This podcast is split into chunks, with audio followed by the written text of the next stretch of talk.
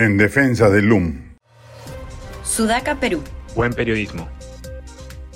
Es una muestra de estupidez política el acto perpetrado por el municipio de Miraflores, cuyo alcalde Carlos Canales pertenece a las filas de la ultraconservadora Renovación Popular, la clausura del lugar de la memoria LUM ha acatado sin duda una instrucción dada por el alcalde metropolitano Rafael López Aliaga, quien ya se había pronunciado al respecto, y es la expresión consumada de una visión bruta y achorada, primero de lo ocurrido en los 20 años de conflicto armado interno y segundo del papel que debe jugar la memoria respecto de los latrocinios que en ese periodo se cometieron tanto por parte de los grupos subversivos como de las fuerzas del orden. En particular, soy crítico de cierta narrativa predominante en el UM no es un museo que genere reacciones sentidas, perplejas, aleccionadoras de lo sucedido. Uno no sale del LUM con la misma sensación que deja visitar espacios similares en Chile o en Argentina, por ejemplo.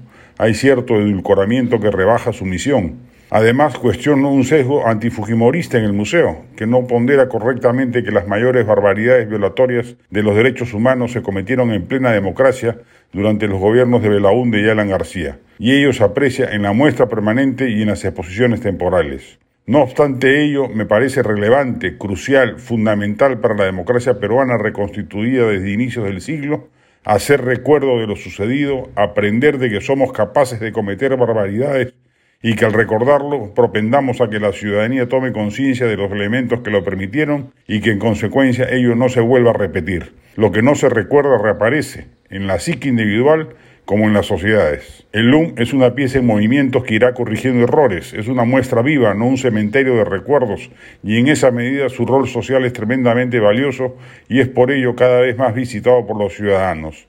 Eso no lo entiende cierta derecha que cree que no hay nada que recordar que lo que aconteció entre 1980 y el 2000 fue simplemente terrorismo, es claro el porqué del fetichismo político detrás de este subrayado y que la sociedad y el Estado reaccionaron como correspondía sin mácula ni actos cuestionables. Hay que defender el LUM y exigir su inmediata reapertura. Un alcalde reaccionario no puede borrar de un plumazo el esfuerzo de todo un país por hacer de la memoria un factor relevante en la construcción de la democracia que queremos para las siguientes generaciones.